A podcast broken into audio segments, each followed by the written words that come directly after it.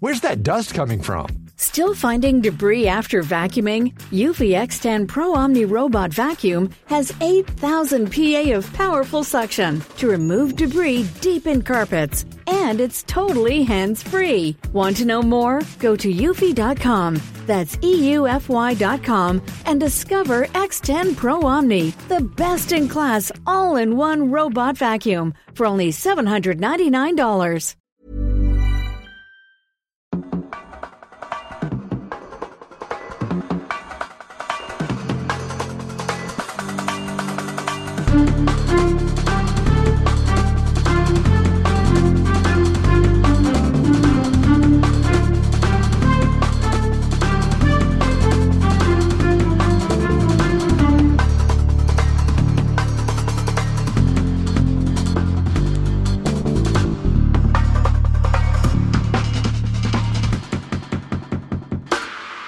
Hallo Tim, na, ich darf dich besuchen kommen hier an einem, ja, weder Montag noch Dienstag, sondern Mittwoch, Ist erst Mittwoch. Mittwoch-Klassiker. Hi David, du bist ja nicht Rad gefahren heute. Nee, dann doch nicht. Du bist so dressed in pink heute, wenn ich das richtig sehe. Du bist ja heute im Giro d'Italia, sagen wir mal, Gesamtführenden. Was mir besonders auffällt, ist deine Sonnenbrille. Da habe ich eben gedacht, die gehörte, gehöre meinem, oder gehörte, hätte gehört, gehabt, meinem Kind, K2, oder der Nachbarstochter. Ja, da kannst man sehen, wie, ähm, wie sagt man, Polyglott? ne, wie äh, hier Gender, Cross-Gender-mäßig ich hier äh, auch ganz souverän unterwegs bin hier. Vor zwei, drei Wochen hättest du dich damit in meinen Hortensien verstecken können. Guck. Jetzt nicht mehr, weil jetzt sind die langsam komplett verblüht. Apropos meine, meine kann man nicht mehr sagen. Ist ja schwierig. Wird ja schwierig. Ob das hier noch meine Hortensien sein werden oder nicht, ist die Frage, ne? Ist immer die Frage, ne? Äh, Überhaupt, also kann man Natur überhaupt äh, besitzen oder handelt es sich hier um Kulturpflanzen? Sind Kulturpflanzen, die besitzen wir ja. Also es ist unser Eigentum. Gestalten wir auch. Ja, klar, wer halt bezahlt, dem gehört das. So ist das ja üblicherweise geregelt. Bei uns im Podcast ja auch. Also wer bezahlt, bekommt mehr. Seit neuestem gibt es, und da sind wir schon beim ersten Werbeblock, zehn Minuten eine Sekunde, freitags, immer freitags, unsere Bonusfolge. Den Freitagssprint. Ne? Ich habe am äh, gestrigen Tag habe ich einen Radgenossen, Radsportkameraden getroffen, der sagte, das ist ja perfekt. Freitagssprint, zehn Minuten, super. Ja, gut. Die einen sagen so, die anderen sagen wie üblich so. Nee, ich glaube, bisher kam es sehr gut an. Ne? Es gibt keine zwei Meinungen. Da kann man aber mal sehen, äh, dass wahrscheinlich die Dienstagsfolge, die diese Woche wahrscheinlich erst am Donnerstag gesendet wird worden sein, äh, wahrscheinlich vielen dann doch zu lang ist. Diesmal gibt's äh, in der Sonderfolge auch eine Verlosung, habe ich mir überlegt. Sehr gut. Also für Steady-Abonnenten und alle, die es noch werden möchten, gibt's eine kleine Verlosung. Da haben wir uns auch ausgedacht, dass wir immer so einen kleinen Gimmick noch dazu äh, gehen. Nicht immer, in loser Folge. Ne? Äh, jetzt nicht wieder hier Commitments, die wir dann am Ende doch nicht äh, einlösen können. Idee ist so ein bisschen auch die lose Serie äh, durchzuziehen. Was haben wir vom Radsport gelernt? Was könnte man lernen? Was müssen wir noch lernen? So ne? äh, Schlüsselbegriffe des Rennradsports, Radrennsports.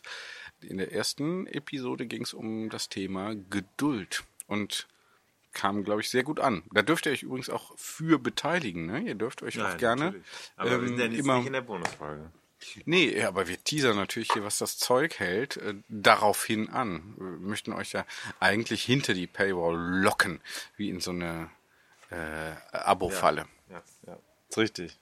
Wir haben hier auch noch, um direkt auch mal live offene Schulden zu begleichen, äh, können wir mal, jetzt versucht sich hier mein Handy zu knacken, um, um ein Foto zu machen. Soll ich das mal, die Kamera mal hier, dem einen Trick Das ist ein zeigen? anderes System als ich.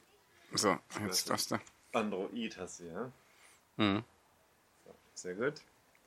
Parallel wird hier noch der multimediale äh, Zweitverwertungs-, Zweit- und Drittverwertungs-Content erzeugt ja, mal, oder also kreiert. äh, Ja, das ist, eine- wir müssen noch ein Buch widmen. Wir müssen es noch abschicken. Wir müssen, in dem Fall wirklich. Ich finde, das muss man schon. Sobald ich in der, also ich habe das Geld auch schon bekommen, auf dem Konto habe ich gesehen. Und wenn das so ist, dann muss auch gewidmet werden, ne? Was, worum geht's jetzt? ja, Bücher. Es sind äh, es ist ein Trikot. Trikot 101 Dinge, die ein Rennradfahrer wissen muss. Da gibt es jetzt Trikots von. Und ein Buch, äh, 101 Dinge, die ein Rennradfahrer wissen muss. Das kleine gelbe Buch, der Klassiker, wie du so schön treffend auch sagst. Äh, Ja, der kleine gelbe Klassiker. sind bestellt worden in der Community, durch die Community. Und hier haben wir eine Bestellung bekommen von Matthias. Hat schon bezahlt, Ende vergangener Woche. Geld ist da, jetzt bist du da, jetzt können wir gemeinsam unterschreiben. Das hatten wir eigentlich fürs Wochenende vor. Äh, Ich hatte ja bei dir Baby gesittert. Kannst dich vielleicht erinnern? Nee, ich habe das ja genutzt. Es gab einen Grund, warum du Babys bin die Treppe sollst. hochgelaufen und hörte schon Tim, Tim, Tim. Das war ganz schön. Also so einen Empfang habe ich sehr lange nicht mehr gehabt. Ja klar, wir haben ja auch äh, entsprechend schon vorgearbeitet. Und dann das war schon Wawa. tagelang, war schon tagelang Thema. where where Das heißt Rennrad. Ja. Ja, where where Und dann äh, war richtig was los. Und aber ich habe es, weil ich pünktlich sein wollte, ich war zwei Minuten zu früh, habe ich es nicht mehr geschafft, das Buch aus dem Keller zu holen, äh, aus der Kiste. Jetzt holen wir es nach, lieber Matthias. Es ist nicht vergessen und wahrscheinlich hast du es gleichzeitig mit dieser Episode dann und dem Trikot in der Post. Ich schreibe jetzt hier live Dann mach mal. rein. Ich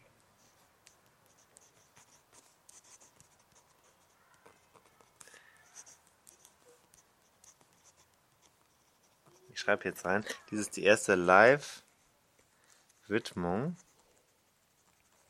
unserer Podcast-Geschichte. Und könnte damit in die Annalen der deutschen Literatur eingehen. Kette rechts. So, möchtest du auch unterschreiben? ja, muss ich ja. Ja, musst du sicher, sonst hättest du nicht kommen müssen. Jetzt muss ich natürlich live denken. ich Ja, habe kaum noch Platz. Einfach, Ne? Unterschreib doch einfach. Na, du musst nicht immer noch was dazu schreiben. Achso, okay. Nein, du kannst auch mal einfach das so hinnehmen, wie es ist. Es muss nicht immer alles verbessert werden durch die Das wird ja nicht verbessert, das wird ja einfach er ergänzt. ergänzt.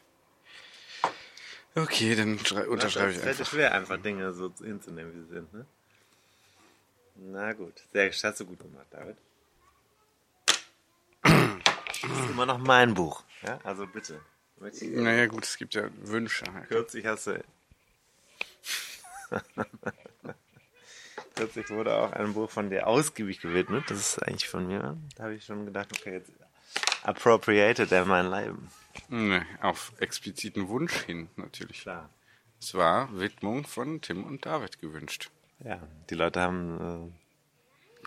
Ja. So, wir können jetzt eigentlich schon wieder abbrechen. Ich habe jetzt schon wieder die Schnauze. Ich bin jetzt wirklich, also. äh, wo sind Tabletten? Kannst du mir Tabletten geben? Nein.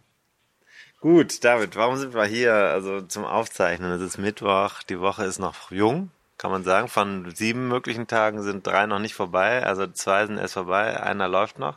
Und die Podcast-Woche? In meiner Welt sind das dann noch äh, viereinhalb Tage to go. Das heißt, Too good to go. so ist es. Apropos, da müssen wir auch mal anrufen. ne? Antichambrieren. wie wir ähm, wie, Wartende Ja, sagen. Dogenpalastbesucher. Dogen, Dogenpalastbesucher. Wie wir. ja, genau. Wir haben Ich was. dir ganz dezent auch Wasser dahingestellt neben die Dose mit dem Bier. Nicht, Ja. du es gesehen hast. Ja, meinst du, ich soll nachhydrieren? Nö, ich dachte, vielleicht ist das nicht schlecht. Äh, apropos nochmal, wo ich das äh, Buch sehe, ich möchte gerade nochmal hier auf unsere Steady-Freitagssprints hinweisen. Es wird sich also gelohnt haben, dort äh, äh, Supporter zu, geworden zu sein.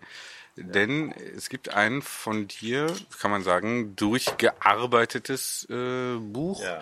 aus dem Rennradsportbereich Zu gewinnen. äh, zu, ja, zu gewinnen. Abonnenten verlosen wir es. Ich sehe hier, du machst Nicht da schon mal. Du, hab, äh, nee, du da- machst schon mal hier und da so einen roten Strich dran. Ja, das ist aber anders. Hier zum Beispiel bei dem habe ich deutlich härter gearbeitet. Ja? Da ist dann ne- ein Textmarker, aber nicht wahnsinnig viel. Ausrufezeichen. In dem Fall ist es kein Mängelexemplar und auch nicht hier Secondhand, sondern es wertet das eigentlich auf. Ne? Dass ein Autor beim anderen Autor im Buch herummalt, das ist praktisch wie die Exemplare, die man im Deutschen Literaturarchiv Marbach zum Beispiel von Martin Walser dann lesen äh, könnte. Du hast die Chance jetzt live in der Podcast-Folge auf. Hast du keine Lust Darf ich auf? das jetzt holen? Was denn? Das Abrufsgerät. Ja klar, Was ist das? das ist die Aufnahme. Hier wird aufgenommen. Das Was ist das? Das ist ein Aufnahmegerät. Ein Das nennt man, das nennt man sogar hier Mickey Maus Ohren, weil es so aussieht wie Mickey Maus Ohren. Finde ich nicht. Grüß mal die? Podcast-Community, Leni. Möchtest du auch was Hast du sagen? extra so pinkrot angezogen? Extra für dich, weil du auch so ähnliche Farben hast. Barbie. Und, und ja, eben, Barbie, genau. Habe ich auch gesehen. Nur die Hose ist noch nicht pink. Nee, damit das andere mehr auffällt. Hol das. So, da wurde mir dezent auf den Rücken geschlagen durch K2. Das war K2. Ihr zweiter Auftritt im Podcast, muss man sagen. Zweiter echter Auftritt im Podcast. Cameo, Cameo. Ja, Wie sie wir, schreibt ja wie das wir Drehbuch. Hitchcock, sie schreibt wie wir. Hitchcock-Fans Keine sagen. Ahnung. Was steht da? Ich glaube oben. Fürs jetzt? Das glaube ich oben, bei dir im Zimmer. Äh, Cameo, heißt es nicht Cameo? Ich sage immer Cameo. Was ist das denn für ein Handy? Das ist das gleiche wie Kyla hat. Ist das deins? Mhm. Das hat Kyla auch, meine Freundin. Ja. Und ist sie zufrieden damit? Ja, mit der gleichen Hülle. Echt? Echt? Ja, ich habe Ach, mich, das ich wollte ich. eigentlich eine schwarze haben, habe mich aber verklickt. Und dann war es mir egal. Ich gesagt, pff, So, ich Ich kann das gute Könnt ihr Foto jetzt mal hier. Ich äh, kann gute Fotos machen, deswegen habe ich das genommen. ausge... Kannst du tanzen? Ja. Tanz ab. Komm. So können ihr mich besser sehen, wenn ich diese Brille nicht habe. Aber du magst doch auch gerne pink, oder? Ja. Das ist aber rot. sehr viel. Schon, ne? Die Sonnenbrille auch. Ich dachte, die, die Brille gehört jemand anders. Ich dachte zum Beispiel, du hättest sie vergessen, Emilia. Die ist schick. Was ist denn eigentlich am ähm, Freitag? Sollen wir zum Pferderennen gehen? Hm, weiß nicht. Wissen wir dann. Mhm. Komm Ja, tschüss. Aber es ist halt so hell, deswegen ist, sieht man das halt dann nicht. Komm on, komm on. Ja. Haben wir noch was zu besprechen? Nee, wir sind eigentlich durch. Wir haben ein Interview wieder, oder? wir. Haben, äh, ja, wir- es wird ja länglich. Also doch wir, ja. wir haben ein Interview herbeigeschafft und ähm, bevor wir das tun, möchte ich gerne noch einmal kurz sagen, wir haben ja, wir ignorieren den Profisport nicht. Es wird eine große Profisport-Jahresrückschau geben. Wieder im Weihnachtsbereich. Ja. Der große Profisport-Rückblick wird dieses Jahr gegebenenfalls wieder vor Weihnachten stattfinden. Gucken wir mal, ob der Aufwand sich dieses Jahr lohnt. Das hängt auch ein bisschen davon ab, wie es auf der Sponsorenseite aussieht bis dahin. Da bitte ich auch mal unsere Agentur ein bisschen zu liefern. Das ist ja bislang auch wieder nicht passiert. Ich muss auch mal sagen, äh, die Quintessenz aus all dem ist, wenn man sich nicht selber kümmert, passiert eigentlich nichts. Ja, aber ich muss sagen, ich habe heute in ganz anderem Zusammenhang mal auf die Seite unserer Vermarktungsagency äh, geguckt und äh, das Schöne an diesem Titel 101 Dinge, die ein Rennradfahrer wissen muss, ist, wir stehen immer ganz oben, wenn es alphabetisch irgendwo sortiert wird. Ne? Insofern äh, da einen kleinen Vorteil vielleicht. Aber sehe ich nicht, wie der sich bislang Ja, materialisieren ja, will. ja, muss schon ein bisschen Ausdauer beweisen. Ja, darum geht's ja auch im Podcast, also hinter der Paywall. Das wird ja auch Thema gewesen sein. Möglicherweise in einer der kommenden Freitags, äh, in einem der kommenden Freitagssprints. Gut, also wir haben äh, diesmal wieder Content. Äh, übrigens, äh, es hieß, die Schreine, warum? Das sind aber keine Mädchen, sondern das ist das Erstaunliche. Es Das ist live, das ist live. Ne? schreien, Die Jungs schreien viel mehr noch als die Mädchen. Mitunter, ja. Ja, das ist heutzutage, ich weiß gar nicht, Auch da, auch da. es ist mehr, äh, äh, weniger. Ich glaube nicht, dass wir so viel. Nein. Nein. Wir haben halt Soldat gespielt, ne? Da war man eher ruhig, da musste man sich ja, wenn der Feind einen entdeckt, also dann Ja, unterm Radar. Ja, oder im Schützengraben warten, bis sich was bewegt und dann schießen. Das ist ja so gewesen bei uns. Wir haben es so gespielt. Also ich weiß nicht, Ja, wie ein es relativ, du gespielt hast. ja, relativ leiser. Wie Gut, dann ertrinken, gab's halt dann auch mal, ja.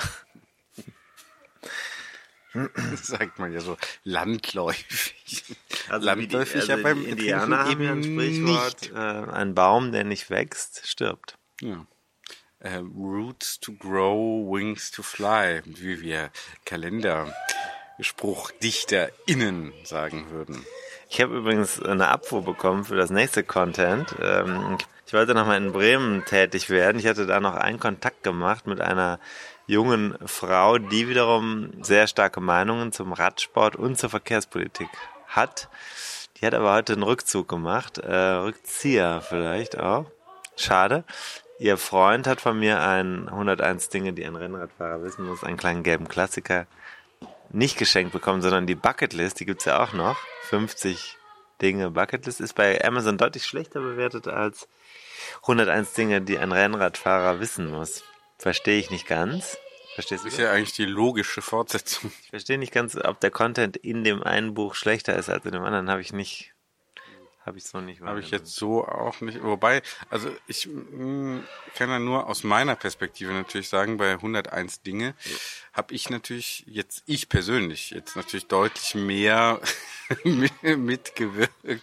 Wobei bei, bei der Bucketlist natürlich deutlich weniger ich noch Hand anlege, weil das ja Deadline noch deutlich jetzt werde ich ja nass gemacht, äh, deutlich enger äh, noch bemessen war, so dass ich also nicht alle 50 mit einem, aus dem Wasserglas Wasser über dich drüber geschüttet habe, aber nicht über dein Mikrofon, weil ich wollte nicht, dass es einen technischen Schaden gibt. Deswegen es ging nur um die symbolische Haltung. Ja, angekommen, äh, touché, äh, sofort eingesehen. These, du kannst ja sagen, ist falsch, ist falsch. So, heute haben wir Content, äh, wir als ich vorbereitet. Äh, ich habe mit Lorenz gesprochen und äh, Oh. Lorenz ist äh, wie wir Mitglied im Club Tête de la Course. Wie wir, ich nicht. Ja, noch nicht. Mich lädt ja niemand ein. und sowas. Ich möchte aber nicht. Weiß ich nicht. Also, Wäre für dich der richtige Laden. meinst du? Kannst auch wieder Aufträge abgreifen. wieder, wieder einmal. So, Lorenz, äh, äh, nee, ich habe ähm, das kürzlich beobachtet. Das war ja Paris, Brest, Paris. Kennen die ein oder der andere. Äh, Langstrecken, da eines der ultimativen Dinger, die alle machen wollen. PBP, wie wir Randonneure sagen. die ein bisschen älter sind meistens. Also man muss ein bisschen aus diesem Kriterienwahn raus sein. Der Volkmann sagte gestern auch, das wäre auch sowas, was er sich vorstellen kann, wenn er keine Rennen mehr fährt. Oh, das mache ich vielleicht mal mit ihm zusammen. Genau da steigen wir auch in dieses Gespräch ein. Genau da steigen wir auch in dieses Gespräch ein, weil ich mir gemerkt habe, ich höre dir ja schon auch manchmal zu, dass du eigentlich weniger an so engem Rennen im Pulk interessiert bist, als an vielleicht sogar einer langen Strecke. Und das war auch ein Anlass, um mit Lorenz darüber zu sprechen, wie es so war auf dieser Paris-Brest-Paris-Prüfung. Ah, hast du den Eindruck, dass ich hier auch ein bisschen den Podcast mitgestalte? Es geht jetzt nicht um dich. Nee, ich frage dich aber. Natürlich. Da Ja, hinten hängt übrigens das Trikot an der Wäscheleine. Siehst du, 101 Dinge, die ein Rennradfahrer wissen muss. Und ich habe, äh, war gestern mit Volkmar, ich weiß nicht, ob ich es schon erwähnt habe, den habe ich gestern getroffen. Wir hatten beide das gleiche Trikot an. Zufälligerweise, als ob es äh, abgesprochen. gut, dass ihr nicht dasselbe anhatte. Das wäre wahrscheinlich ein bisschen eng geworden. Ne, das war schon so auch mit Bedacht gewählt, das Wort. Und es sah sehr gut aus. Es gibt auf Instagram ein Video, wie Volkmar sehr, sehr viel äh, Gas gibt. Ich weiß nicht, ob du das gesehen hast. Hab ich gesehen, ja, ja. Ich bin in seinem Windschatten und äh, habe versucht, trotzdem nicht zu stürzen und zu filmen. Und ja, das äh, hat geklappt. Also ich bin nicht gestürzt und habe gefilmt. Und das kann man sich angucken, wie er sehr schnell in Richtung vielleicht Büttchen fährt. Übrigens, Büttchen heißt Büttchen, nicht Büttgen oder so, wie mancher Düsseldorfer oder Wahldüsseldorfer meint, dass es heißen könnte. Es heißt weiterhin Büttchen. Übrigens auch Korschenbruch. Nicht. Dehnungs-I. ja. Dehnungs-I. Es gibt Dehnungs-Is, die nicht Dehnungs-I gesprochen werden, aber in diesem Fall und gerade westlich von Düsseldorf wird es genutzt. Grevenbruch. Das kann ich so bestätigen, ja. Wobei auch mal, also da äh, das Argument der einheimischen Bevölkerung, äh, da, da aufs Maul zu sch- schauen oder aufs Maul zu hauen, da weiß man ja manchmal auch nicht ganz genau, was so man machen soll, äh, ist dann nicht maßgeblich, ne? weil auch mancher Grevenbrocher sagt Grevenbräuch. Nach dem Interview möchte ich euch gerne mal in meinen sehr, dieses Jahr erfolgreichen Garten mitnehmen. Das ist das erste Mal in meinem Leben, dass ich äh, gegärtnert habe und ich möchte euch dann vielleicht für einen anderen Podcast, einen Spin-off, sagen, was ich dieses Jahr so äh, im Garten gemacht habe. Obwohl es schwierig war, da ich ja nur jede zweite Woche in diesem Garten bin. Handhabe. Äh, wie sagt man, äh, Schlüsselgewalt über diesen Garten hast. Ne? Ja, wie wir, ähm, ähm, wie wir ähm, Judaisten. nee, äh, wie wir Religionstheoretiker. Ja, da ist apropos, für mich eine der faszinierendsten Geschichten weltweit ist das Vermächtnis des Schlüssels in der Grabeskirche in Jerusalem. Du kennst das? Nee, ich war noch nie da. Es gibt eine islamische Familie, die seit vielen Generationen den Schlüssel bewahrt für, weil da drin sind ja ungefähr 1000 christliche Religionen, die da jeweils ihren Teil haben in der Grabeskirche. Die konnten sich nicht einigen, wir hatten jetzt das Recht, das Schloss vorne zu öffnen und zu schließen. Und dann haben sie eine Familie beauftragt aus Jerusalem, also Moslems, die dort wachen über diesen Schlüssel und auf und zuschließen. Finde ich faszinierend. Das sind so die Dinge, die mich faszinieren. Ja. Liebe Podcast-Community, äh, denkt da mal drüber nach. Rennradfahren ist eben nicht alles auf der Welt, äh, wobei es ja äh, auch gerade in meinem Leben zunehmend große Rolle spielt. Heute allerdings konnte ich mich nicht aufraffen. Was ist eigentlich dazu zu sagen? Hast du da einen Kommentar? Ja, wir oder? müssen jetzt erstmal das Interview machen. Da können wir Okay, dann machen wir das Interview. Durchs Gar durch Ja, den Garten mach mal, deine... mach mal absolut. Dann hören wir jetzt erstmal in das Interview rein, damit auch die äh, Beteiligten dann nicht allzu lange auf sich warten müssen. Es ist ja so, dass sie dann praktisch in diesem Podcast Ja. erst in einer Zeit, von einer Zeit herausgehoben werden, praktisch wie durch so eine kleine Hand in einem Computerspiel oder so, die so Figuren bewegt und dann in eine Podcast-Zeit hinzusetzen. Das ist wie in hinein auch eine Achterbahn. gehoben da setzt wird. Ist, oder Geisterbahn. Und dann ja ist, ist man derselbe Mensch in einer anderen Zeitebene drin. Oh, Rosé. Kleines Schlückchen noch. Vor dem Abendessen kochen, ne? Kann man ja mal machen. Man hat ja kein Alkoholproblem, wenn es einem gut geht. So, dann kommt das Interview.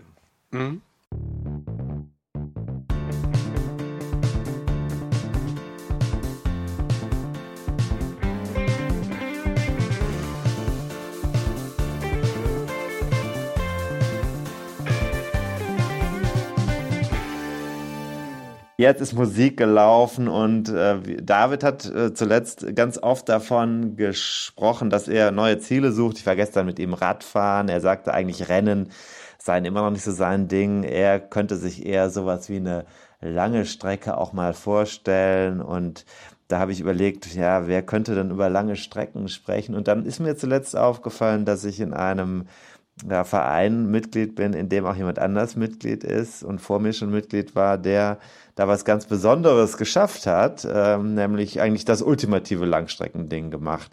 Deswegen habe ich gedacht, lass mal sprechen und wir haben uns verabredet, das ist Freitagnachmittag und ich habe das Gefühl, auf der anderen Leitung sitzt jemand, der immer noch von seinen jüngsten ja, äh, Erlebnissen zehrt. Wen habe ich dran und worüber reden wir heute? Ja, hallo, hier ist der Lorenz, äh, Lorenz Wolf-Dettenchen aus Hamburg. Und ich bin vor ähm, acht Tagen zurückgekommen von dem Langstreckenfahrt äh, Paris-Brest, ähm. Das sind ähm, 1216 Kilometer. Ich habe die in ähm, knapp 82 Stunden brutto bewältigt. 82 Stunden brutto. Okay. Sag mal nochmal, was das in Tagen bedeutet. Nur Ja, es ist losgegangen, am, es ist losgegangen Montag früh um fünf. Ja, Und äh, ich war äh, Donnerstagnachmittag um drei, war ich zurück. ja. Ähm, Also das sind die 82 Stunden. Davon war ich dann etwa 53,5 Stunden tatsächlich genau im Sattel oder der Radcomputer sagt, ich habe mich bewegt. Hm. Und ich habe es mal so zusammengerechnet. äh, Ich schätze mal, ich habe etwa sieben Stunden geschlafen. Hm. Insofern kann man davon ausgehen, dass die restlichen Stunden für ähm, Rumstehen, Pause, Essen, Klo suchen äh, und ähnliches draufgegangen sind. Wow. Nur zum kleinen Disclaimer, ich füge das noch hinzu. Wir sind gemeinsam Mitglieder im Club Tête de la Course, ne? Der war ja hier auch schon ein Thema. Das stimmt, ne? Genau, ich bin Mitglied im Club TDC. Ich bin hier auch im lokalen Verein Mitglied im, äh, im äh, RV Altona. Der Club TDC ist ja ein überregionaler Verein, der, der halt auch stark der Vernetzung von Führungskräften, Unternehmern und, äh, sag ich mal, bundesweit Interessierten äh, ja. dient.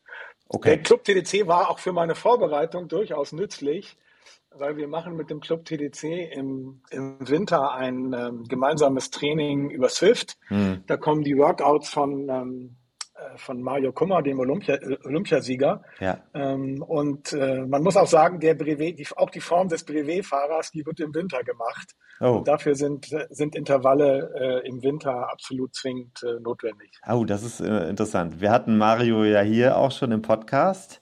Sehr interessant, dass dieser Connex hier hergestellt wird. Okay, also, aber jetzt sind wir ja im Sommer, äh, Spätsommer, und ich habe eben noch mal ein Video von dir gesehen an der Halbzeit deines äh, deiner Tour, deines Rennens ist es ja irgendwie auch. Da ist also blaue, da, blauer Himmel, Sommerhimmel, du bist äh, unterwegs und es sieht aus wie Traumbedingungen in Frankreich.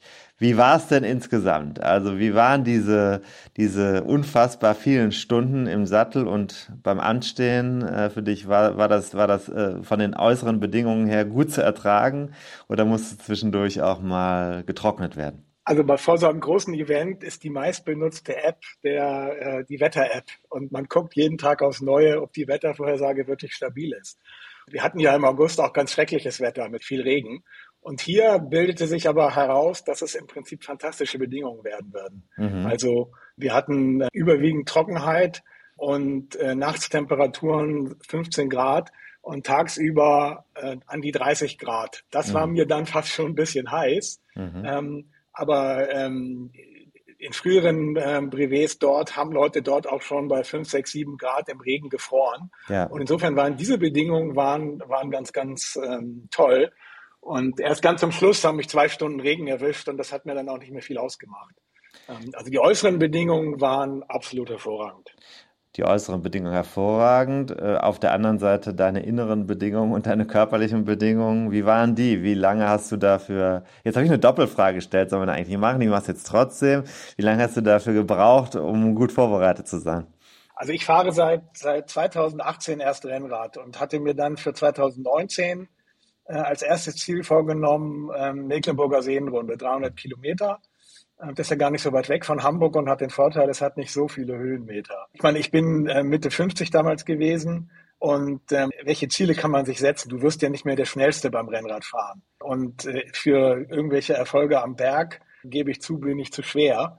Also habe ich mir gedacht, ich äh, gehe auf, äh, gleich mal auf die längere Strecke bin dann da 300 Kilometer gefahren, bin später auch die Vetternrunde gefahren, die große äh, äh, Weserrunde und habe dann im Prinzip äh, bei Facebook beim Freund entdeckt, dass der so irrwitzig lange Dinger gefahren ist und habe mir gedacht, was steckt eigentlich dahinter? Mhm. Und ähm, habe das dann mal ausprobiert und bin dann mal im letzten Jahr einen 400er gefahren ja. und habe so gesehen, ja, das würde eigentlich auch gehen. Also du kannst, du kannst es schaffen, äh, auch länger als 300 Kilometer ähm, zu fahren. Und mhm. hier für Paris-Brest-Paris da kann nicht jeder antreten. Also insgesamt sind da etwa 7000 Leute am Start. Aber es wäre ja auch irrwitzig, wenn du da lauter Leute antreten lässt, die, äh, die, noch, die noch nichts Ähnliches gemacht haben. Ja. Und das heißt, du hast eine Serie von qualifizierenden Brevets davor. Ja. Das heißt, du musst im Frühjahr ein 200er, ein 300er, ein 400er und ein 600er fahren. Ja. Und ich würde mal sagen, der 600er ist schon eine ganz gute Simulation, weil du im Prinzip halt über Nacht unterwegs bist hm. und irgendwie damit klarkommen musst, Willst du ein paar Stunden schlafen? Fährst du eine Nacht durch? Wie teilst du dich ein? Fährst du lieber schneller und machst länger Pause? Ähm, oder, oder schläfst du wenig und fährst eher langsam? Da musst du so eine innere Einstellung für, ähm, für gewinnen. Ja. Und die hatte ich für mich hier auch gewonnen. Also ich hatte mich entschieden, Montag früh zu starten. Die meisten Leute starten Sonntagabend. Ja. Die haben dann ein längeres Zeitlimit. Sonntagabend-Starter haben haben 90 Stunden. Wenn ich Montagmorgen starte, habe ich 84 Stunden. Ja ich hatte den Plan gefasst, halt zu versuchen, in jeder Nacht ein paar Stunden zu schlafen, mhm. um auch so die Fahrzeit bei Nacht zu minimieren, weil das im Prinzip die Zeit ist, die auch, würde ich sagen, am unfallträchtigsten ist. Mhm. Ähm, also sowohl durch Schlafgefahr als auch eben das, trotz guter Scheinwerfer kann man die Straße vielleicht nicht so gut sehen. Mhm. Und das Bild, was du ansprichst, wenn ich auf der Brücke in Brest stehe, das ist ähm, dann am Dienst, also Montag, Montag äh, um 5 Uhr gestartet. Das ist dann am Dienstagabend um 19.30 Uhr. Mhm. Das ist die Hälfte der Strecke. Und ich bin total erleichtert, dass ich das geschafft habe, diese Brücke zu erreichen. Das war auch so mein inneres Ziel es hat ja gar keinen Sinn, wenn du 1200 Kilometer fahren willst, äh, gleich an das Ende zu denken, sondern ja. du musst das in Etappen innerlich aufteilen. Ja. Und eine dieser Etappen war für mich, ich will diese Brücke erreichen. Ich mhm. will dieses Foto machen und dieses Gefühl haben, du hast es nach Brest geschafft. Mhm. Und das habe ich auch geschafft und davon war ich auch sehr bewegt, dass ich das geschafft hatte. Mhm. Ähm, und ähm, gleichzeitig war das die Situation, wo mir klar war, ich bin jetzt so etwa drei Stunden hinter meinem Zeitplan. Und das heißt, das wird eine sehr, sehr harte Rückfahrt werden. Den Plan hast du mir geschickt. Der ist, der ist sehr, sehr akribisch auf einzelne Punkte äh, vorbereitet. Äh, mit Zeitpunkten, Höhenmetern, ähm, Härtegraden der täglichen Etappen, wenn ich das richtig verstanden habe. Also den hattest du die ganze Zeit vor Augen, oder was? Genau, also die, ich bin ein eher rationaler Mensch und versuche halt die Dinge in den Griff zu kriegen und handhabbar zu machen. Und mhm. so habe ich das auch mit Paris, Brest, Paris gemacht. Äh, dort sind alle 80 bis 100 Kilometern sind sowieso Kontrollen. Kontrolle heißt, dass du hier ein, ein Heftchen hast, deinen Brevet-Ausweis, deine BK, die wird dort ganz traditionell gestempelt und es wird die Zeit eingetragen, äh, die du dort, mit der du dort passiert bist. Es gibt sogar auf der Strecke äh, zwei geheime, überraschende Kontrollen. Also nicht, dass du auf die Idee kommst, die, eine Abkürzung zu wählen. Das kann dir passieren, dass halt auch an einem unbekannten Punkt eine solche Kontrolle stattfindet. Ja. Diese Kontrollen sind in der Regel verbunden mit Verpflegungsmöglichkeiten. Also da äh, kriegst du kostenlos Wasser für deine Flaschen und du kannst dir aber eben auch Baguette kaufen oder einen Teller Nudeln oder eine Cola und ähnliche Sachen. Mhm. Ähm, und das sind sozusagen so die Fixpunkte, mit denen du äh, deine, deine Route erstmal unterteilst. Man muss dazu sagen, Paris, Brest, Paris, 1200 Kilometer. Das sind auch 12.000 Höhenmeter. Hm. Und das ist für mich jetzt so als Flachlandfahrer aus Hamburg. Also wir kennen zwar den Wind, aber diese, diese Menge von Höhenmetern kennen wir nicht. Hm. Der höchste Punkt ist zwar nur 350 Meter, aber es ist halt ein stetes Auf und Ab. Hm. Und das ist das, was du angesprochen hast mit der relativen Schwere der Etappen. Ich habe halt die Höhenmeter in Beziehung gesetzt zu, den, zu der Länge der Etappe, ja. um zu gucken, wie schwer ist das und mit welchem Tempo kann ich da eigentlich rechnen, dass ich da durchkomme. Weil es hat ja keinen Sinn, dass man, da, dass man plant, man, man fährt diese ähm, 1200 Kilometer mit einem 25er Schnitt durch. Mhm. Weil es ist halt einfach so, du bist am Anfang schnell und du bist am Ende wirst du ganz langsam und wo die, wo die dicksten äh, Anstiege drin stecken, da bist du auch langsamer. Und das muss, da muss man eine realistische Vorstellung von entwickeln. Und dafür habe ich tatsächlich eine Excel-Tabelle äh, ja. Äh, ja. mir gemacht. Und ich habe dann auch in einer entsprechenden Facebook-Gruppe gesehen, ich bin nicht der Einzige, der sowas macht. Also das mhm. ist kein Spleen. Das ist durchaus üblich, dass man versucht, so ein, so ein, so ein, so ein, so ein, sag ich mal, so ein Gebirge von Event ja. für sich handhabbar zu machen und in kleine Portionen aufzuteilen. Mhm. Ähm, und dann man guckt dann am, ähm, wenn man die Etappe erreicht hat, dann guckt man auf seinen Plan und sieht, was ist das nächste? Okay, 86 Kilometer, 700 Höhenmeter, dafür hast du dir diese Zeit vorgenommen und äh, auf geht's in diese Etappe. So hangelt man sich sozusagen von Etappe Etappe durch, um dieses große Event zu bestehen. Jetzt nimm uns mal zurück auf den Zeitpunkt oder an den Zeitpunkt, an dem du gesagt hast, das mache ich jetzt aber, das ist mein Ziel, Paris, Brest, Paris. Wann war das? Also als äh, Option ist das im vergangenen Jahr gewesen, weil ich dort halt mal den 400 zur, zur Probe gefahren bin äh, und das geschafft habe. Und damit habe ich auch eine Möglichkeit, durch, dadurch, dass ich das im letzten Jahr gefahren bin, mich etwas früher anzumelden und mich als letzter anzumelden. Mhm. Und ähm, im Prinzip ist die Entscheidung, es zu versuchen, zu dem Zeitpunkt gefallen. Ja. Aber ich habe trotzdem innerlich gesagt, ich äh, fahre jetzt bei diesen qualifizierenden Brevets von Brevet zu Brevet. Also mhm, ich fahre den 200er, den 300er, den 400er, den 600er. Das ist jeweils ein Abstand von, von drei bis vier Wochen. Ja. Und immer wenn ich den bestanden habe, dann mache ich einen Schritt weiter. Irgendwann musste ich mich dann vorregistrieren und so weiter ne, und so. Ne? Also insofern reifte dann die Entscheidung. Mhm. Aber die endgültige Entscheidung, dass ich es wirklich mache, habe ich erst nach dem bestandenen 600er äh, getroffen. Mhm. Ähm, die, den bin ich gefahren hier von, von Kiel über Fehmarn nach Dänemark, also fast bis Kopenhagen, dann eine, dann eine Runde um die Insel Seeland und dann praktisch alles wieder äh, zurück. Auch ein zum Teil hügeliges Terrain, aber eben mit unterm Strich doch weniger Höhenmeter als jetzt hier Paris, Brest, Paris. Danach war klar, äh, 600 reichen dir nicht, 1200 dürfen es sein. Ja, 1200 dürfen es sein. Und man muss auch sagen, natürlich, Paris-Brest-Paris ist auch ein Mythos. Das ist auch ja. eine besondere Veranstaltung. Das war ursprünglich mal ein Rennen und wird aber seit den 50er Jahren praktisch so als gehobene Jedermann-Veranstaltung durchgeführt. Es geht auch nicht mehr rein um die Geschwindigkeit, auch wenn natürlich das, die Geschwindigkeit gemessen wird und es natürlich auch Leute gibt, so die, die damit trotzen können, ich bin das schneller als du gefahren. Und es gibt auch jemanden, der es als allerschnellster gefahren ist. Ne? Also der, der hat ähm, gut 41 Stunden dafür gebraucht, also der war doppelt so schnell wie ich. Das sind dann Leute, die aus dem äh, Ultracycling kommen und die knallen das halt durch. Aber für uns andere, die wieder unterwegs sind, ist das eine Veranstaltung, die von der französischen Bevölkerung ganz stark getragen wird. Also die mhm. alle vier Jahre machen die sozusagen Türen und Herzen auf für die Radfahrer. Mhm. Also es ist keine Qual dabei. Fährt, ja. ja. Ähm, dort rufen dann die Leute zu, äh, alle, alle, alle, Borut. Und äh, in ganz vielen dieser Orte bauen die auch neben den offiziellen Kontrollen kleine Stände auf. Mhm. Ähm, also dann werden dann so Campingtische rausgeholt und Campingstühlchen und dann werden da Wasserflaschen aufgebaut. Colaflaschen, da werden Madeleine, äh, Madeleine-Gebäck wird da rausgepackt, Ein, an einzelnen Stellen werden Crepes ähm, äh, gebacken ähm, und ähm, die, äh, die Kinder haben irgendwie so äh, kaltes Wasser in Sprühflaschen und bieten an, die, dich ein bisschen abzusprühen.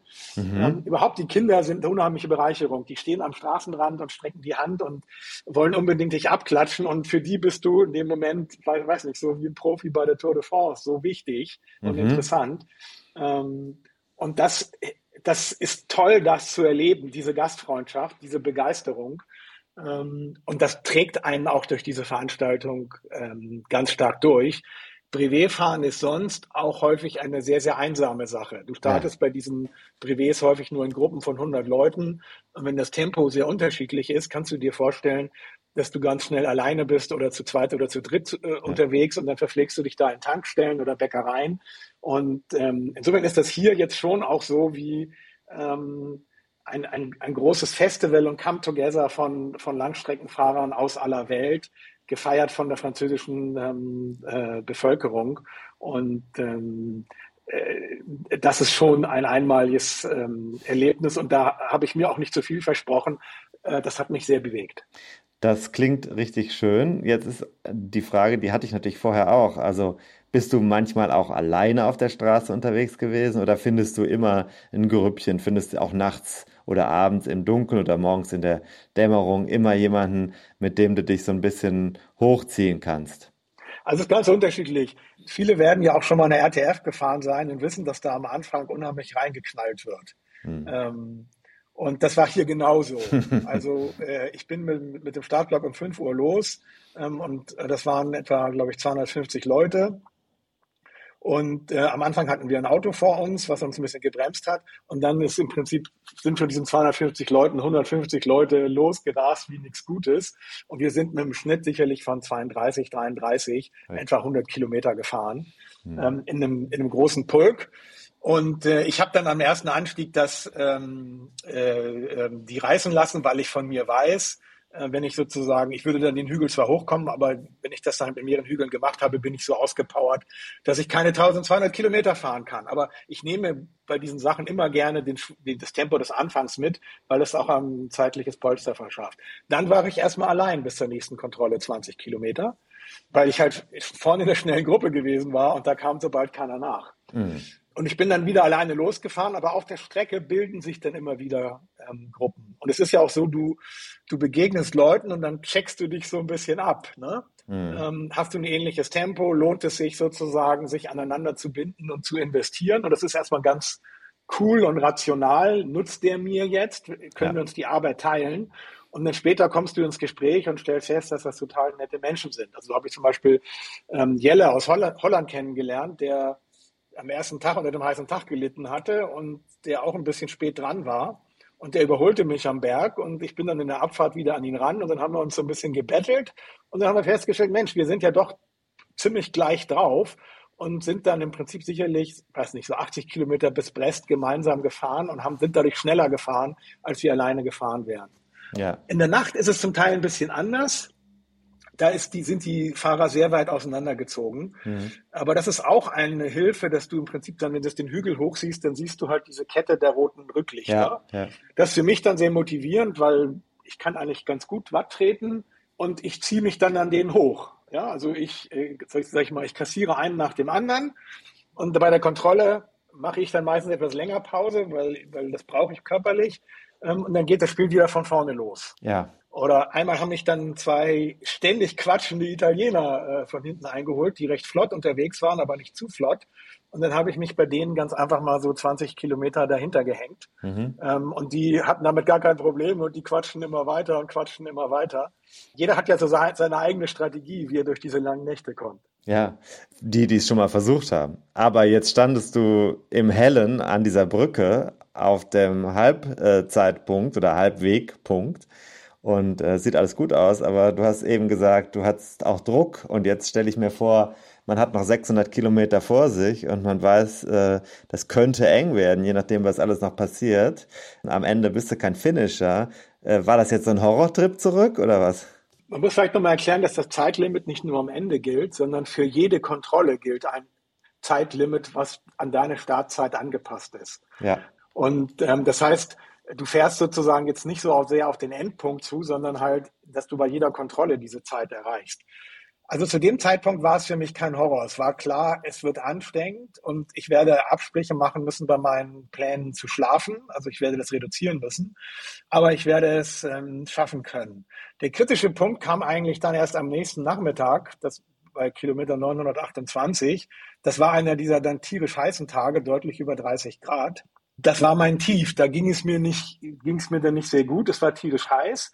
Ich weiß nicht, ob ihr das Gefühl kennt. Du trittst rein und trittst rein und hast das Gefühl, ich, scheiße, ich komme überhaupt gar nicht voran. Ja. Also, was ist denn hier? Ich trete wie in Watte. Ähm, und, und dieser Hügel, der scheint ja der Mount Everest zu sein. Und da hatte ich so dieses Gefühl, es kann knapp werden. Hm.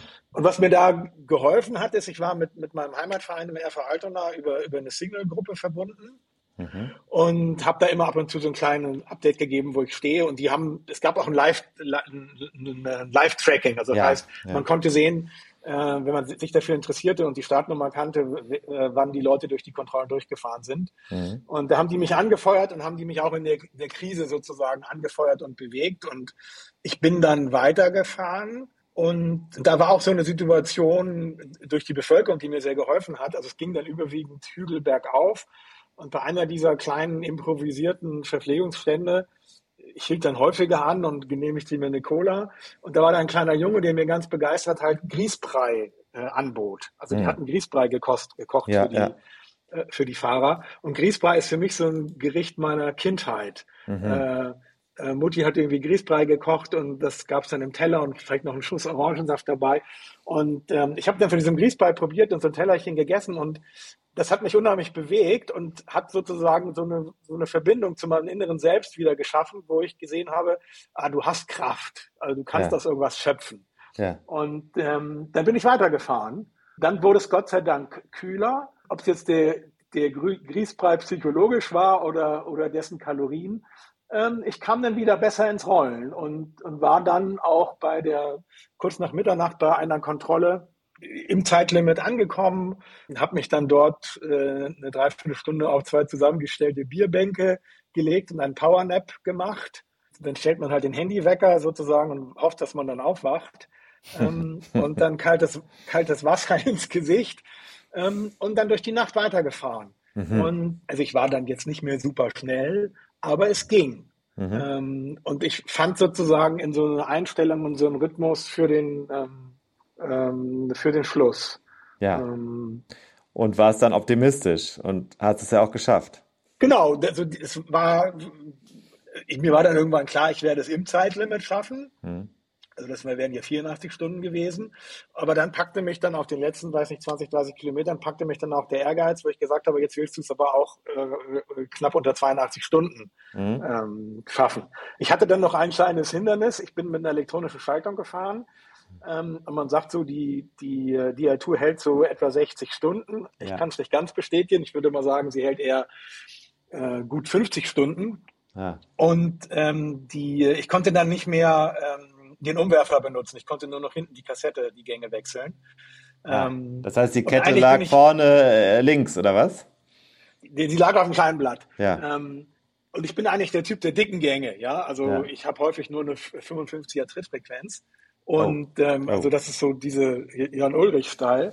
ähm, und ähm, ich hatte jetzt hier halt dann sozusagen, ich hätte jetzt noch mal eine Stunde anhalten können und nachladen, aber das ja. hätte ich auch eine Stunde verloren. Also musste ich sozusagen ein bisschen äh, die Trittfrequenz steigern und habe dann aber nochmal das Tempo auch hochgezogen und habe halt geguckt, 82 Stunden, äh, was, was musst du dann erreichen? Und habe dann auch auf die letzten 10, 15 Kilometern nochmal eine ganze Reihe von anderen ähm, überholt. Die, die wundern sich dann natürlich immer, warum kommt dann zu diesem Zeitpunkt jemand mit relativ flottem Tempo herangeschossen. Mhm. Aber ich fand es interessant, dass ich dann eben auch noch auf diesem Endspurt hin praktisch noch Kräfte mobilisieren konnte, was für mich letztlich auch zeigt, dass ich die Substanz für diese ganze Veranstaltung hatte. Also dass ja. die, die Vorbereitung ich war zu dem Zeitpunkt, äh, hatte ich in diesem Jahr jetzt 9000 äh, Kilometer drauf, wow, ja. ähm, dass die Vorbereitung gereicht hatte und dass ich darauf vertrauen kann, dass ich mit dieser Vorbereitung und mit meinem Körper das grundsätzlich schaffen kann. Man, ich muss es halt nur auch äh, mental schaffen. Ja. Und das sind halt, darüber haben wir auch schon ein bisschen gesprochen, so die einzelnen Stufen und Kniffe, die man, die man macht von Etappe zu Etappe, dass man versucht zu visualisieren, ich will an diese Brücke, ja. ähm, dass man zu, versucht zu visualisieren, ich will jetzt diesen Zielbogen erreichen. Den hatte ich mir vorher auch angeguckt, der war in weiß und rot und das war mhm. so eine Sandpiste und rechts und links daneben würden die Leute stehen und es wäre ein tolles Gefühl, da reinzufahren mhm. ähm, und so ein Zielbild zu, zu entwickeln und das trägt dann einen auch über eine, eine, eine, gewisse Zahl von Kilometern hinweg. Jetzt kann man dir eigentlich beim Strahlen zuhören, wenn ich das so höre, richtig höre über den Kopfhörer. Aber ich glaube, du musst dich auch erholen, oder? Jetzt ist ja, sind ein paar Tage vorbei, aber vermutlich hängt es dir noch immer in Knochen, Muskeln und vielleicht auch im Kopf, was du da erlebt hast. Also grundsätzlich muss ich sagen, habe ich das, also körperlich habe ich das gut geschafft. Also ich mache mein, mein ähm, äh, Grundlagen-Ausdauertraining im Rennrad, ich mache meine Intervalle im Winter auf der Rolle, ich mache einmal in der Woche ähm, Yoga. Ich bin da jetzt nicht mit mega Verspannungen angekommen oder kaputten Gelenken oder Krämpfen oder ähnlichen. Mhm. Was, ich, was ich schon hatte, war, dass mir die Füße wehgetan haben. Mhm. Ähm, ich habe dann am Ende die, die, die ähm, äh, Verschlüsse an den Rennradschuhen äh, immer lockerer gemacht. Also praktisch, dass überhaupt gar nichts mehr festgezogen war. Mhm. Und also die, die ähm, an den Füßen habe ich auch so leichte Taubheitsgefühle und auch an den Händen habe ich leichte Taubheitsgefühle. Und ich muss jetzt auch sagen, jetzt auch acht Tage später, äh, wenn ich auf den Ringfinger mit dem Daumen tippe, kribbelt es immer noch. Also ja. das ist noch nicht hundertprozentig weg. Also das ist schon eine außergewöhnliche ähm, Kraftanstrengung. Und jetzt, sag ich mal, jetzt in meinem Alter muss man realistischerweise sagen, man, man erholt sich davon nicht innerhalb von drei, vier Tagen. Bist du noch Ende dauert. 50 oder schon über 60? Ich bin 57. Weil du eben gesagt hast, Mitte 50, das blieb ein wenig offen, wie weit wir schon ja, ja. fortgeschritten sind. Ich mache da kein, kein Geheimnis draus. Aber ist natürlich irgendwie, wie, wie klar, ab Mitte 20 geht's bergab, so, ne? Und die, die jüngeren äh, Rennradfahrer haben eine ganz andere Möglichkeit, sich zu, ähm, äh, sich zu erholen. Aber keine Geduld, ähm, aber keine Geduld. Aber keine Geduld, genau. Aber die, also ich bin jetzt auch schon wieder am Dienstag mit meinem Verein ähm, eine, eine Runde von 80 Kilometern gefahren. Ähm, das ging auch schon wieder, ähm, macht auch Spaß. Also ist es jetzt nicht so, dass ich jetzt sagen würde, jetzt muss das Rennrad für Monate an der Seite sein, aber es ist schon auch klar, dass ich, das war jetzt mein Saisonziel. Ja. Das wollte ich erreichen, das habe ich geschafft. Also jetzt äh, trete ich ein bisschen ähm, äh, trete ich ein bisschen kürzer und, und äh, arbeite auch sozusagen jetzt nicht irgendwelche Pläne oder so mehr ab. Okay, würdest du es nochmal machen? Das ist zu früh, das zu sagen. Also wenn ich mich jetzt selbst hier so reden höre und auch die Erzählungen von Mitfahrern höre, was die alles erlebt haben und was ich offenbar bei meinem ersten Mal in meiner Konzentration gar nicht mitgekriegt habe, würde ich fast sagen, ja, aber das ist viel zu früh, das zu sagen. Ja. Es gibt noch andere vergleichbare Langstrecken-Events. Also zum Beispiel gibt es äh, in zwei Jahren London, Edinburgh, London. Mhm. Oder es gibt auch eine vergleichbare 1200 Kilometer Veranstaltung in Schweden und Norwegen am Polarkreis. Da fährst ja. du halt dann im Mitsommer nur im Hellen. Ja. Also solche Sachen würden mich vielleicht auch reizen, aber es ist viel zu früh, das ähm, zu sagen. Jetzt klingt erstmal Paris, Brest, Paris nach. Ich habe das geschafft und, sag ich mal, neue Pläne werden im Dezember gemacht. Bevor wir uns verabschieden, muss ich noch eine wichtige Sache äh, thematisieren, denn wir sind ja bekannt als knallharter Technik- und äh, Fachpodcast. Deswegen musst du mir kurz sagen, was, du hast die Schaltung schon benannt, aber bist du mit einem speziell ausgestatteten Fahrrad unterwegs gewesen, diese Audax oder Randonneur-Räder? Es gab ja da so früher so richtige Räder für, oder warst du mit einem schnöden Aero-Rennrad auf der Strecke? Nein, also ähm, ich bin ein ganz normaler Rennradfahrer, der auch RTFs fährt oder ich bin noch Münsterland Giro gefahren oder Fast Classics. Also ich, mich interessieren unterschiedliche Aspekte beim Rennradfahren. Also ich mhm. fahre auch mal gern schnell. Aber ich hab, bin jetzt nicht der Aerofahrer. Ich habe hab ein, ein Endurance-Rennrad. Ich habe ein ähm, Caledonia von Cervelo. Mhm. Ähm, und das hat zum Beispiel den Vorteil, dass ich äh, auf der äh, Stange eine fest montierte kleine äh, Tasche habe, mhm. ähm, dass ich theoretisch Schutzbleche anbringen könnte, nicht nur anklemmen könnte. Aber ich habe zum Beispiel kein Nabendynamo montiert. Mhm. Ähm, viele der Randonneure fahren mit Nabendynamo, ja. ähm, um halt absolut sicheres Licht zu haben. Ich habe das für mich so gelöst, dass ich, ich fahre mit Akkulicht, ich hatte eine Powerbank dabei und ich habe das Licht in doppelter Ausstattung. Also das heißt, dass ich, wenn das Licht sich zum Ende neigt, dann wechsle ich das aus und in meiner, in meiner Tasche ähm, sozusagen lade ich dann das andere Licht an der Powerbank nach. Mhm. Und ich hatte eine kleine Arschrakete, wo ich halt so nur ein, zwei Klamotten und Werkzeug und ähnliches ähm, dabei hatte. Ich habe dort auch Leute gesehen, sag ich mal, mit einer riesigen Ausstattung. Also die mhm. haben vorne ein riesen Ding am Lenker dran äh, und sie haben eine Rahmentasche und da hinten noch eine riesen Arschrakete. Ähm, da habe ich mich bei den Wetterbedingungen schon gefragt, was die Leute sich da eigentlich mit sich rumschleppen. Mhm. Ähm, die, ähm, es ist klar, dass du bei so einer Veranstaltung ein bisschen was mitnehmen musst, aber auch dort gilt im Prinzip Gewicht reduzieren, sich auf das Wesentliche äh, konzentrieren. Und zur Wahrheit gehört dazu, ich bin also diese ganze Veranstaltung mit einer Rennradhose gefahren. Also okay. äh, ähm, du nimmst nicht drei Rennradhosen mit. Das, äh, dafür hast du den Platz nicht. Ne? Alles klar. Vielen Dank, dass du das äh, noch zum Abschluss gebracht hast. Ja, wofür denn auch? Die ist ja dann eingefahren. Sie ist doch schön lang gestreckt und vielleicht auch ein bisschen, ja, salzig. Aber, aber Gesäßcreme, musst du, Gesäßcreme musst du mitnehmen, weil du musst danach cremen. Das ist auch die Wahrheit. Okay. Ja, ich bin da nicht so empfindlich, aber ich würde es gerne mal ausprobieren. Ich bin gespannt, ob es bei mir zu Paris-Brest-Paris kommen wird. Dir gratuliere ich nochmal ganz herzlich, auch im Namen der gesamten Podcast-Community. Das ist eine starke Leistung und das sind äh, die Eindrücke, die du geschildert hast, dieses Frankreich und vor allem dieses wellige Frankreich. Der Norden ist ja etwas, wo man immer denkt, oh, das ist flach. Stimmt aber nicht. Äh, ist äh, äh, begeisternd und äh, wir haben noch mehr. Ich weiß, dass wir mehr äh, Finisher von PBP unter unseren Hörern haben. Also da vielleicht kommen da auch wieder Erinnerungen hoch. Vielleicht, ähm, vielleicht noch ein, ja? ein Punkt, den ich, den ich sagen darf ich will jetzt hier nicht mit einer besonderen sportlichen Leistung protzen. Ich, ich bin das, bin das sozusagen ja eher langsam gefahren und im Durchschnitt angekommen. Es gibt ganz viele Leute, die sind da zum dritten, vierten Mal gestartet und die fahren das in 60, 70 ähm, Stunden. Und äh, die, die sozusagen, wenn es um sportliche Leistung geht, wäre es viel angemessener, dass du mit denen sprichst. Ne? Ja. Bei mir ist vielleicht interessant, dass ich das zum ersten Mal versucht habe und ähm, deswegen halt das, diese Empfindung habe. Ich bereue nicht, dass wir miteinander gesprochen haben, Lorenz. Herzlichen Dank für deine Zeit und alles Gute für die nächsten Ziele. Ciao.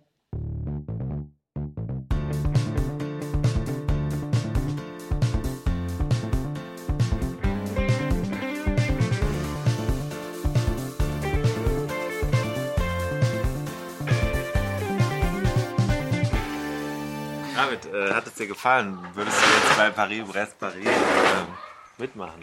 Absolut. Ich sage einfach mal ja, obwohl ich gar nicht genau weiß, was im, im Interview jetzt genau vorkam. Du hast ja noch gar nicht gehört. Ich habe es noch nicht, keine cool, Chance ich jetzt mal mit auf in eine, auch eine andere ähnliche Geduldsprobe ist ja auch äh, Garten.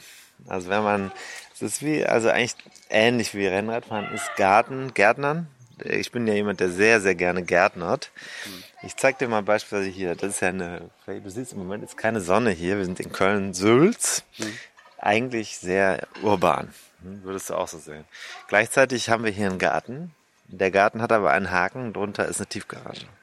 So, das heißt, das Erdreich speichert nicht besonders viel Wasser. Und diese Hecken, die hier durch den Bauherrn seinerzeit vorgesehen wurden, Worden waren. Haben In dem Fall sogar. sogar, haben einen Haken. Sie haben sehr, die, also das Verhalten, Verhalten ist sehr ausufernd. Das ist so ausufernd wie unser Podcast, eigentlich unter der Erde, denn die Wurzeln, die Rhizomatisches System, ja, ja.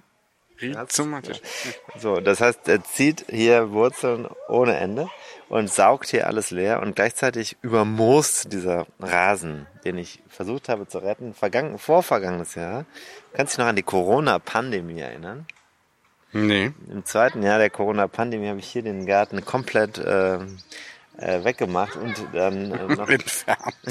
und dann habe ich, hab ich neuen Rasen ausgesät und ich muss sagen, es ist immer noch Rasen da. Es ist kein großer Erfolg, aber ist noch da. So, jetzt äh, ist aber das, wo ich eigentlich zu mir komme, wenn es mal so ein Politiker-Interview geben würde von mir, dann sagen, beim Heckenschneiden komme ich zu mir. Ja. Einmal im Jahr. ja.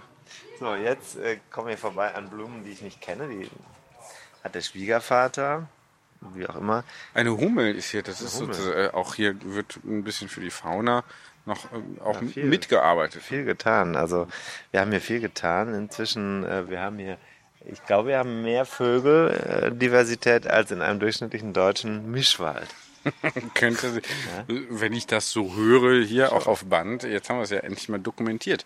Dann, äh, was übrigens, ich mag ja das Wort Unkraut gar nicht. Ja? Also es ist Kraut. Das ist Kraut, ne?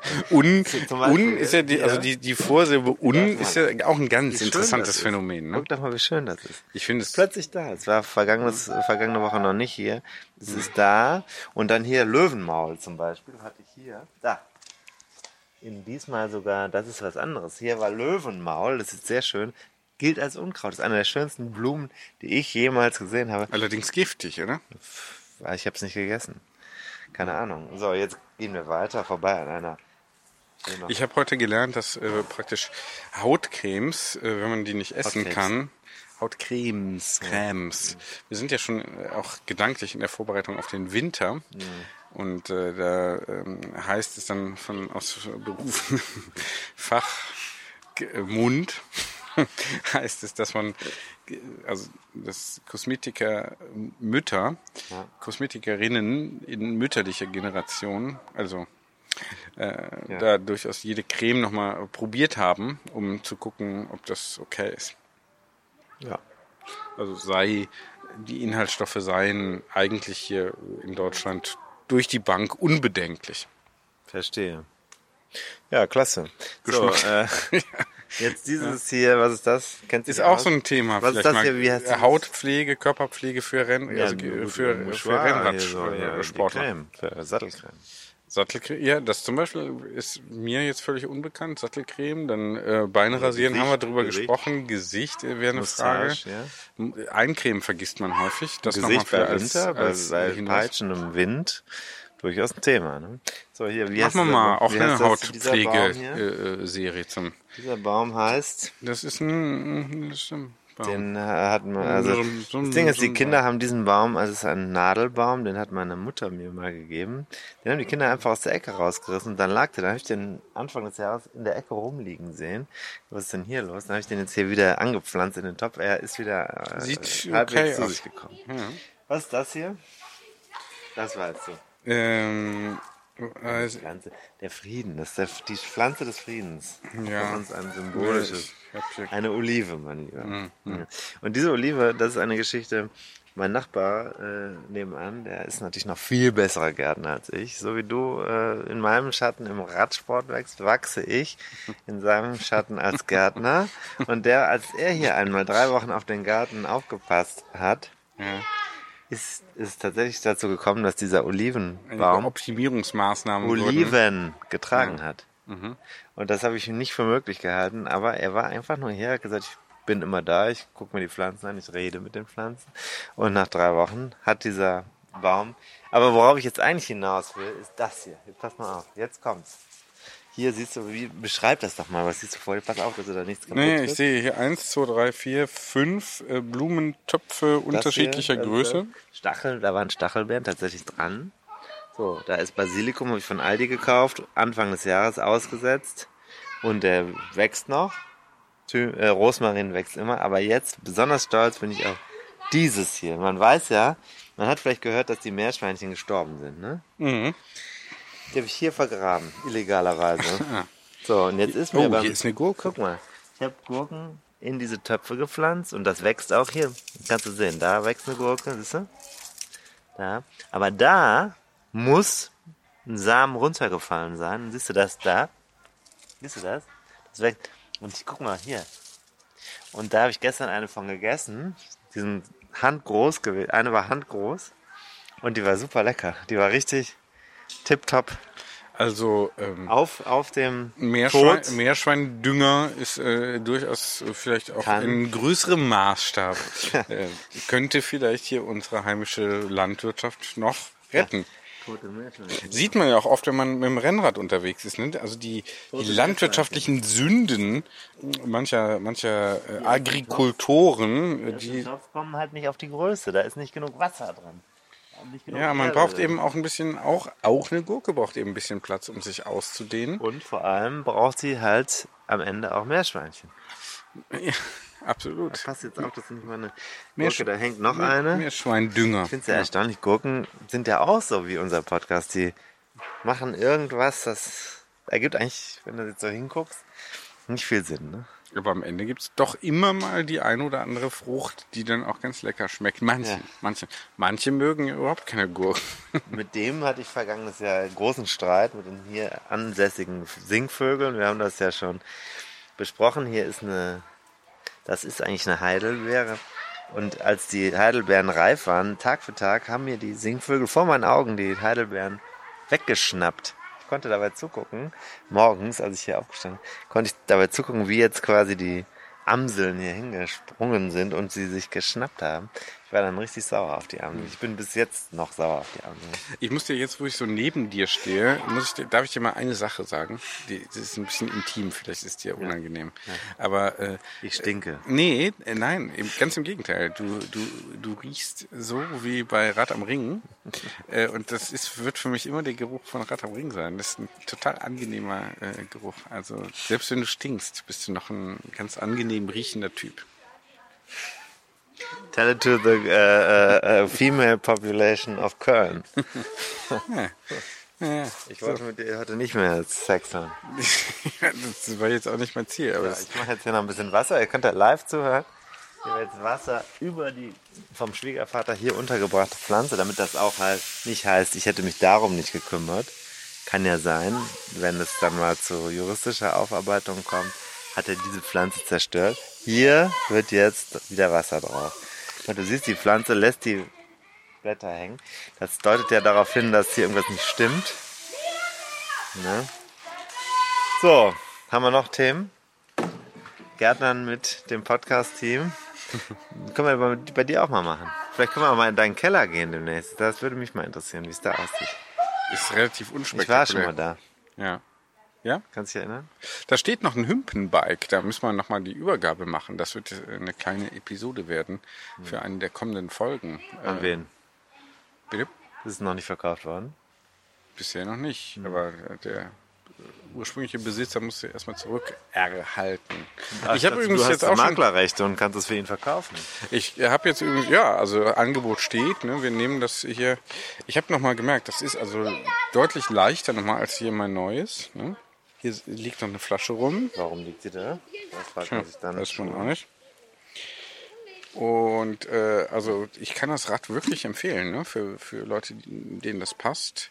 Das Hümpenbike ist also durchaus äh, hier ein gutes, gutes, sehr, sehr leichtes äh, äh, Gerät. Ja. Was wollte ich noch sagen? Natürlich mit dem neuen schon wieder ein Problem. Warum? Problem? Naja, der Volkmar hat mich ja letztens darauf hingewiesen, äh, äh, guck mal, da kommt, guckt irgendwas raus da unten. Ach so, das Irgend war so das eine Kabel. Schlaufe. Ja. Das war nicht das Kabel, das ist irgendeine Schlaufe für die Kabelführung. Äh, deshalb, ja, ich glaube ja, oder für einen Akku oder so. Da unten Akku? ist der Akku. Was für ein Akku? Da unten ist, glaube ich, der Akku für die Schaltung Ach, drin. fährst du jetzt mit äh, Motor? Elektrisch, ja. Tja. ja, ja. Und da gibt es halt einen, den sogenannten Rahmenstopfen, so ist, glaube ich, der offizielle Begriff. Und der muss mir irgendwie mal da rausgefallen sein. Ich habe es jetzt notdürftig mal abgeklebt mit äh, Klebeband. Auch auf Geheiß des, des zuständigen Mechanikers hin. Und man werde mich informieren darüber, wenn das Ding eingetroffen ist. Wahrscheinlich wird mir das dann auch wieder in Rechnung gestellt worden sein. Ja. Thema Erstverschlechterung haben wir noch. ja, ist ja so eine Erstverschlechterung. Ja, fällt mir dabei ein, ne? Ja, Erstverschlimmerung. Sportmassage, kennst du auch? Zum Beispiel auch ein Erstverschlechterungsthema. Ja, fand ich jetzt, die letzte Sportmassage, die ich hatte, war bei Rad am Ring wirklich. Und die hat mir ja da äh, durch ihre, ihr, also wirklich zupackendes Wesen, muss man ja sagen, äh, da um halb eins, da wirklich die Achillessehne, die immer noch Probleme macht, hat sie mir die Schmerzen ja da wirklich Ja, rausmassiert. das ist ne? interessant. Äh, Ich habe am Sonntag eine Sportmassage gemacht und mir tut heute ist Mittwoch alles weh. Alles, wirklich. Äh, alles, äh, Beine, Knie, Rücken, äh, Schultern.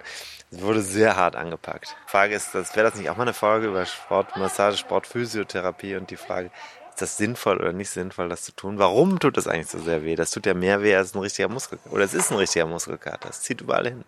Warum? Was passiert da im Körper? Das interessiert mich Ja. schon. Also ich habe ja keinen Sport gemacht. Man hat mich durchgeknetet. Und zwar so richtig. So Ja, richtig genau. schmerzhaft. Ja. Frage ist, was passiert da? Ja, finde ich gut. Ja, und ist es auch sinnvoll für den Hobbysportler? Wann ist es sinnvoll? Nach extremen Belastungen oder eigentlich nach jeder Trainingseinheit? Äh, wie ist es bei Selbstzahlern mit, ne, äh, über, wann übernimmt die Kasse? Äh, lohnt es sich dafür zum Orthopäden zu gehen und sich das verschreiben zu lassen und so weiter und so weiter. Also ja, durchaus ein Feld, was wir, was wir mal beackern könnten.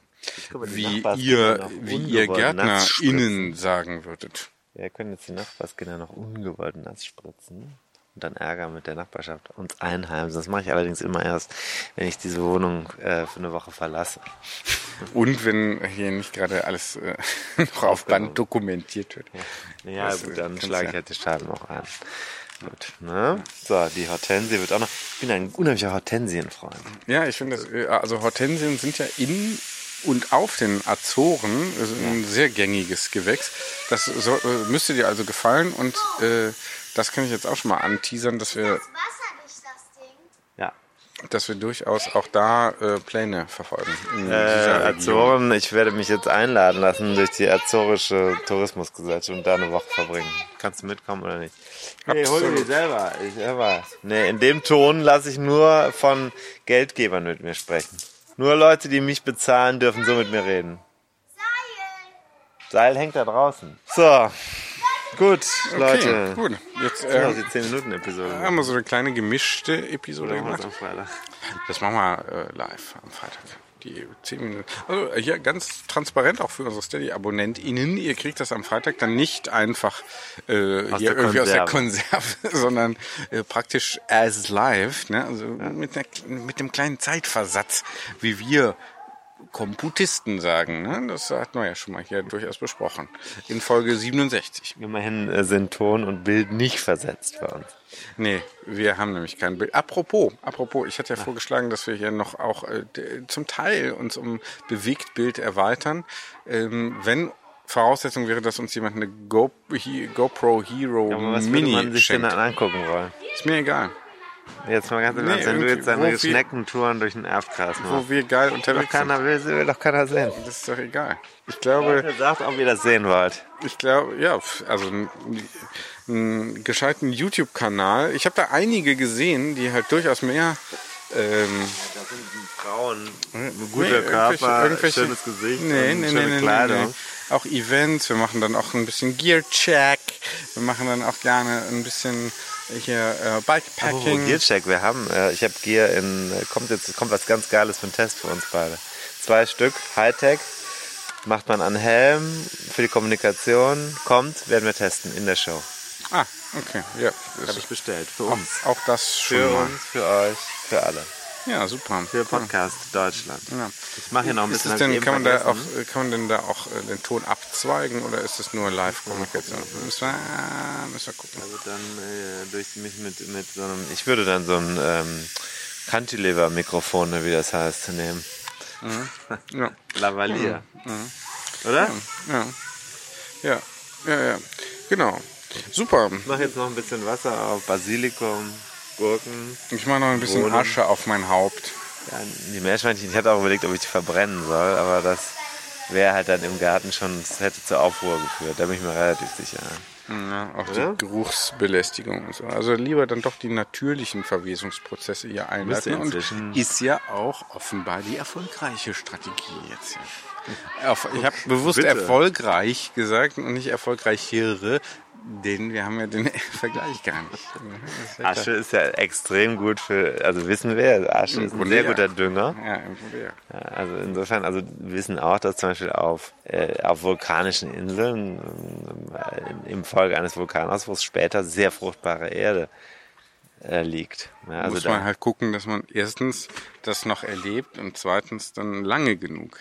äh, Ja, das kann ja teilweise also auch erstens über- überleben und zweitens viele hundert Jahre. ja, ja.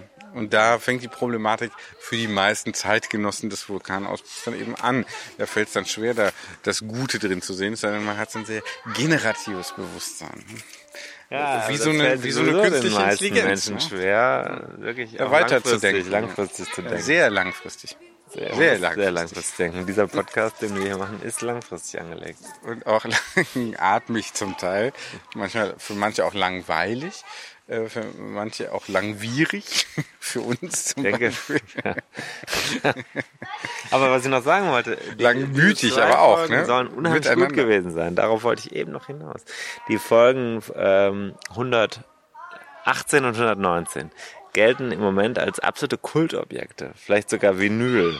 Vinylfähig. Ja, die Frage ist, warum? M- Was haben wir da anders gemacht? Was haben wir da anders gemacht? Ich weiß es nicht. Ich, vielleicht werden wir im Alter. Unter anderem die mit den Gefahren. Mit den Gefahren. Ah, okay. Ja, da hatten wir ja Zweifel angemeldet schon in der Show, ne? ob wir das überhaupt aber so, die so machen können. wurde von verschiedenen Community-Teilhabenden, Communi Kommunisten, kann man sagen, Ja.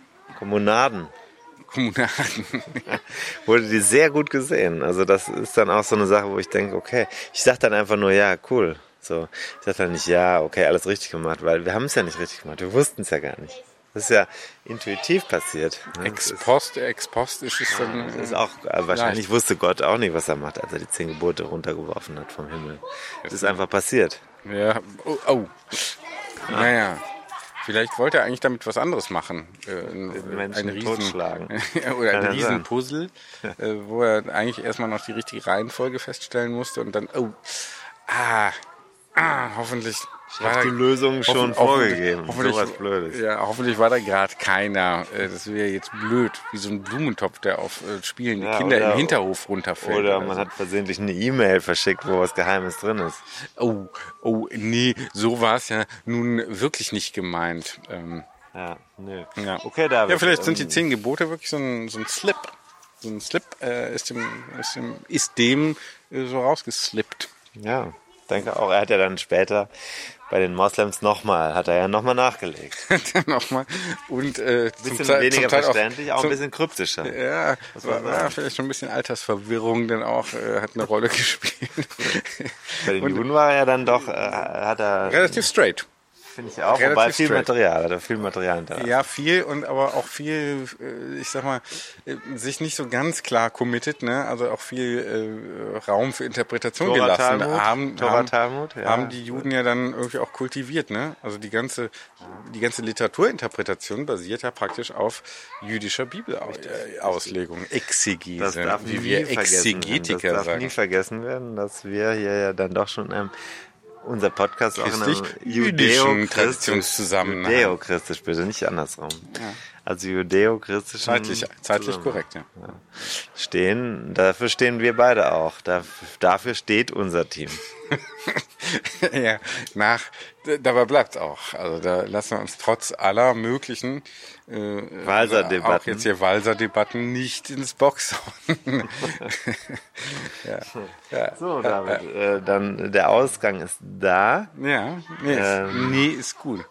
Ja, sehr schön. Also ob die Folge dann auch an die äh, vergangenen Erfolge der äh, Folgen 118, 119 fortfolgende, muss man jetzt ja schon sagen, nicht nur folgende, sondern fortfolgende, äh, anknüpfen wird können, wird ge- geknüpft haben, können, und könnten, werden wir sehen. Das wird die Nachwelt. Oder, wie es ein geschätzter Kollege beim Kölner Stadtanzeiger einst schrieb, was die Zukunft bringt, bleibt abzuwarten. Ja, genau.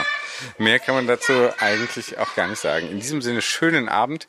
Macht's gut. Wir hören uns.